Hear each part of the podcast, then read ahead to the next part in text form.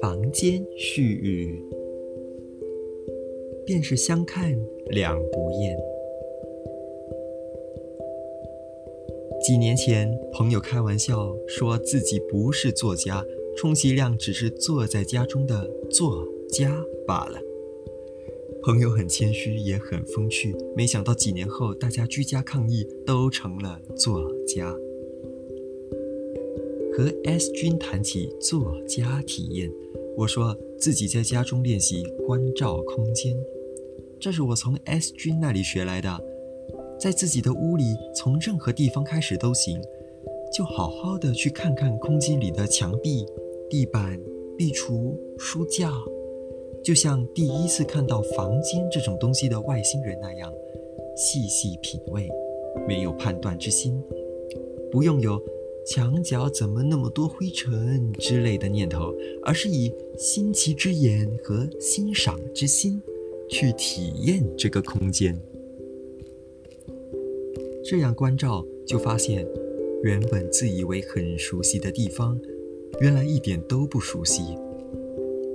裂缝的深浅，刮痕的形状，都有独特的美感。光是天花板就处处惊喜。也许你常在失眠的夜里对着天花板发呆，然而失眠夜的天花板和白天的天花板也呈现出不同的风貌。我和 S 君开玩笑说：“拜他所赐，我竟然在屋里乐此不疲。相看两不厌的，何止是敬亭山哟？窗口必然也是作家之所爱。少年时的习惯。”延续至今，我依然迷恋依窗的姿态。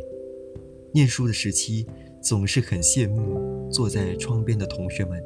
当年搭巴士上学，也总会依窗而坐，在长长的车程中，听着音乐，看着窗外风景，满怀心事，怡然自得。曾经在巴士上听歌时，禁不住热泪盈眶，窘得急急拭泪。这样的事再也没发生过，却叫人怀念。少年人柔软的心，难能可贵。人在长长的一生，若能不失赤子之心，更是难得。遇见这样的人，应当珍惜。作家日子，窗外风景看似日日相同，景色却百般变化。我录下了每天傍晚的天色。发现暮色多变，每一场表演绝不重复。有时候忙于工作，错过了黄昏，便感叹：真遗憾，再无法重逢了。黄昏时分，倦鸟归巢，窗外便传来叽叽喳喳的鸟啼声，附近回教堂的诵经声悠悠传来，心里便祥和起来。我渐渐听出了鸟啼声的乐章，鸟啼声随着暮色渐渐奏起，在日落的寂寥中结束。每天的曲目极富意趣。